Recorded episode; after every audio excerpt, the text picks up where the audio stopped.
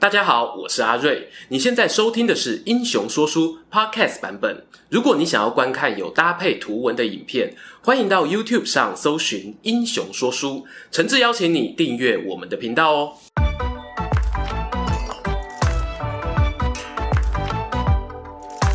Hello，英雄说书的观众朋友，你们好，我是说书人阿瑞，替大家带来精彩的英雄故事。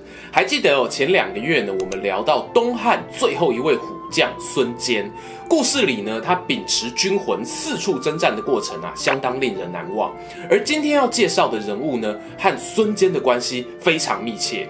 从孙坚起兵以来哦，就一直死心塌地跟在他身边。孙坚过世后呢，也不离不弃地替他两个儿子打江山，堪称啊活到老做到老的最佳典范。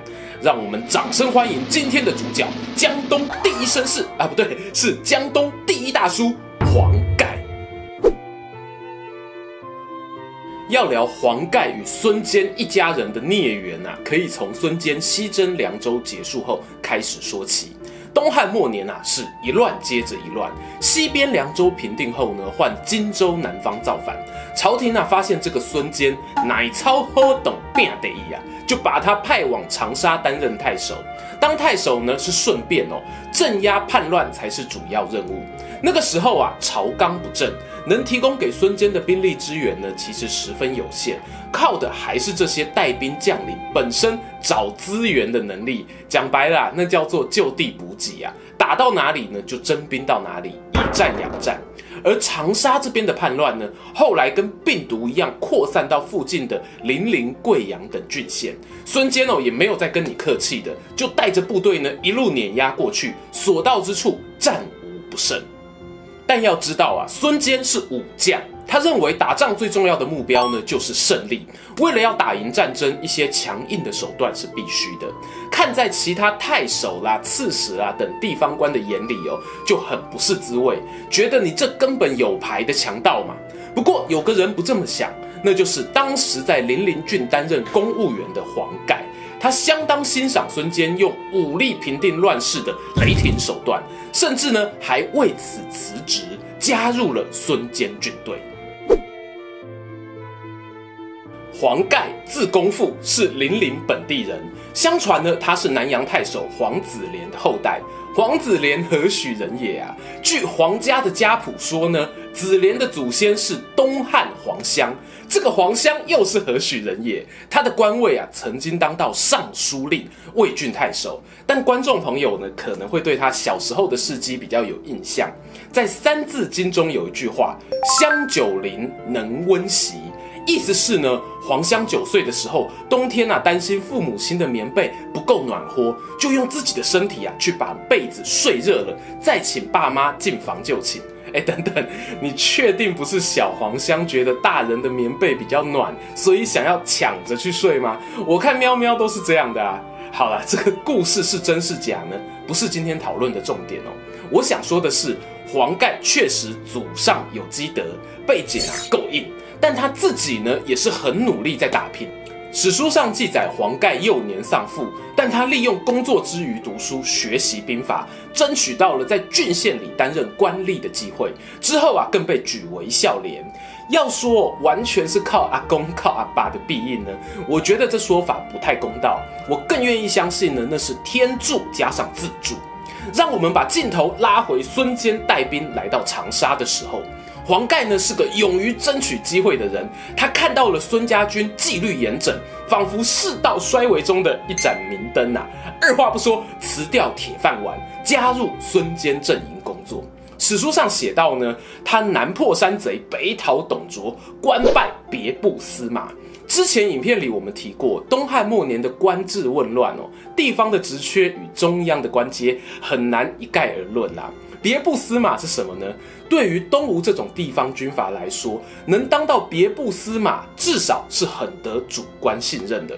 然而问题来了，黄盖到底是做了什么事情才能得到孙家人的信任呢？黄盖的列传呢，文字不多啊，寥寥数百字，但却出现了几句让人万味的叙述。黄盖呢，在孙坚过世后，继续帮老板两个儿子征战四方，掠地屠城。是的，你没有听错，屠城三国志》作者陈寿是个用字精准的人。我这么说啊，是代表不用急着肯定黄盖有攻陷城池后屠杀百姓的事实。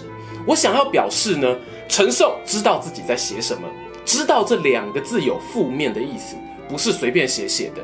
接着呢，我们再进一步去思考陈寿为什么要这样写。来看看《三国志》里出现屠城记载的名人有谁？譬如曹操、夏侯渊、曹仁这三位呢，我们刚好我都拍过影片，他们还至少屠过两个地点以上。至于东吴方面呢，小霸王孙策席卷江东的时候，有留下巨贵姬屠东至的明确记录；而孙权呢，则在攻打江夏皇祖庐江李树的时候，被记上了屠城的黑历史。有趣的来了。东吴的其他将领，即使嗜杀如甘宁，也几乎没有人在正史里面被记载这样的血腥杀戮行为。诶，假如我有漏掉哦，欢迎有找到的人呢，在留言区帮我补充一下。独独黄盖，我们的绅士大叔，他独自背上了屠城的恶名。我个人猜测呢，在东汉末年啊，那个枪杆子打天下的年代。军事武力呢，某种程度上甚至会凌驾于朝廷的律法，也是最实在的一种权力。而要怎么样树立起武装团体的威望呢？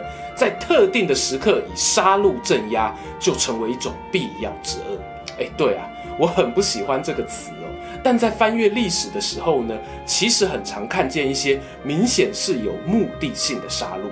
不说别的，“杀鸡儆猴”这个成语，相信观众朋友都不陌生。接下来呢，跟大家分享黄盖的另外一个故事，恰巧也可以反映他在拿捏杀与不杀的分寸上，心中是有一把尺，并不是一味的残忍嗜血。话说孙权主政期间呐、南方山岳作乱，尤其以石城县治安最差。就派黄盖呢去整顿整顿。黄盖一到当地啊，就先找出两个资深官员担任主管，成立两个监察部门，还对他们说啊，哎，我黄盖书读得少啊，只会跟人打架。今天贼寇未灭，我出门跟他们大干一场。地方的行政事务啊，就交给两位，压力不要太大，做错没关系啊，我又不会拿棍子打你们，尽力就好。话讲完呐、啊，黄盖呢就带兵出门打山贼了。刚开始呢，大家也不知道黄老爷子是认真还是说说场面话。等到后来发现，哎，黄盖真的不太看公文哦，心里、啊、就松懈了下来。正所谓给你们方便啊，当随便。殊不知黄盖这个人是外松内紧，他暗地里呢收集了监察部门各种不法证据。某天就找了两位负责人来喝茶，啪一声把那些报告啊丢在他们脸上。吓得两位啊，连忙叩头谢罪。黄盖呢，嘴角微微上扬。之前说了，我不喜欢棍子打骂教育啊，没效率。来人呐、啊，拖出去砍了。黄盖的刀呢，不轻易出鞘，但一亮相，那就是要见血的。砍人事件后，石城县上下为之震惊啊。而黄盖呢，也受到朝廷重用，后来陆续辗转服务过九个郡县。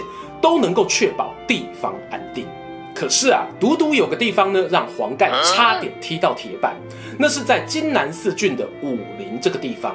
当时呢，黄盖领太守缺，不过手下士兵不多，才五百人。不巧碰上附近的原住民部落叛乱，从郊区啊杀到了城墙底下。黄盖眼看情势危急，竟然做了一个大胆的决定，不等敌军破门而入，自己呢就先打开城门。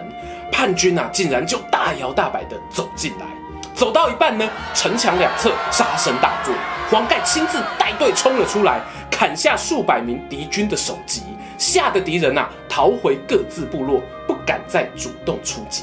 值得一提的是呢，这次作战后，黄盖仅仅诛杀了叛乱的首领，却赦免了其他响应的部下。我认为呢，这又一次反映了黄盖他的原则：我只杀必要的人。很可惜的是呢，在这段奋勇杀敌的记录过后没多久，黄盖就在地方官任内过世。史书并没有记载他的出生年，不过一直以来呢，《三国演义》啊或者民间传说都赋予他一种老将的形象。这或许哦是因为他是东吴三朝元老的关系吧。不过，大家对于黄盖还有另外一个经典印象，很多人会好奇，那一场扭转三国历史的赤壁之战中，到底黄盖有没有和周瑜联手使用苦肉计，烧掉曹操百万大军呢？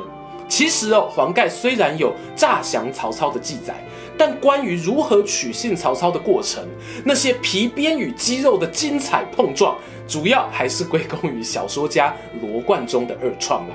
至于赤壁火攻的功劳，我们通常还是会归给当时的前线指挥官周瑜。详情呢，可以参考赤壁之战 MVP 的影片，我这里呢就不再赘述。然而赤壁之战中啊，有一段我个人很喜欢的小花絮，可以算是 NG 片段吧。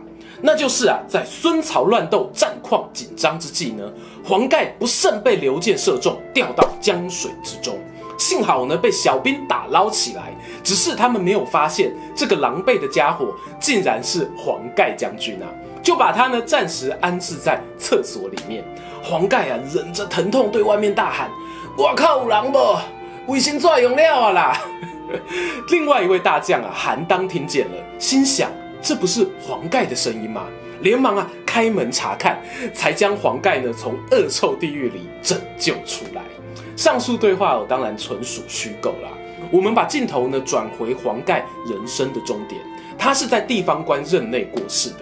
由于过去治理有方，行政效率良好，当时的人民呢相当怀念他，甚至啊还画了黄盖的肖像，四时祭祀，香火不绝。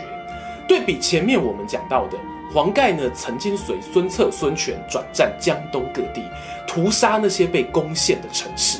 但晚年呢，却又得到某部分百姓的爱戴敬重。我想陈寿可能跟我一样烦恼，到底该怎么评价这样的行为呢？站在我个人的立场，孙坚过世之后，黄盖很可能是整个孙家军里面最有老长官风范的将领。当孙策、孙权犹疑不决的时候，他往往啊要挺身而出，做出最艰难的决定。他的刀。陪孙家走过漫漫人生路，沿路滴下来的鲜血呢，则圈起东吴孙家得来不易的江山。喜欢今天的故事吗？英雄说书需要你的支持，让好故事被更多人听到。动动手指订阅我们频道，打开小铃铛，选择接收全部消息，这对创作者的帮助非常非常大。如果你还想要给我们更多鼓励，也可以扫描加入会员 QR code，用每个月一杯咖啡的钱赞助我们的内容创作。